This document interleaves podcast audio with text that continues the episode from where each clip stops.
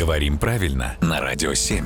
Владимир, доброе утро. Доброе утро. Доброе утро, Владимир. И у нас есть крик души от Василия из Воронежа. Все чаще многоразрядное число называют цифрой. Это допустимо? Вы знаете, этот крик души раздавался и 20, и 30, и 50, и 70 лет назад.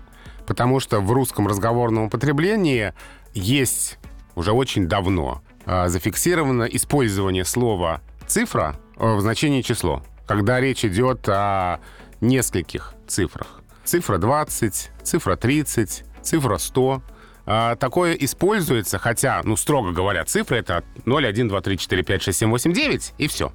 А все остальное числа. Но, тем не менее, эти вопросы задавались, и еще в середине прошлого века справочники по культуре речи об этом писали. А в разговорной речи это допустимо уже давно. В строгом употреблении, конечно, нет. Ну, это можно сказать, это большая цифра, да? Цифра, например, 2517. Ну да, это разговорное употребление. Так, так говорить можно в непринужденной речи. Так что, Юр, число. Нет, я знаю, Тань. Вот Это- так. Да, так что если, наверное, э, с математиками научный диспут, то 20 — это число. А если на диване с друзьями, то 20 может быть цифрой. Рациональное или иррациональное Сразу захотелось на диван. число? Кому что? Спасибо, Владимир.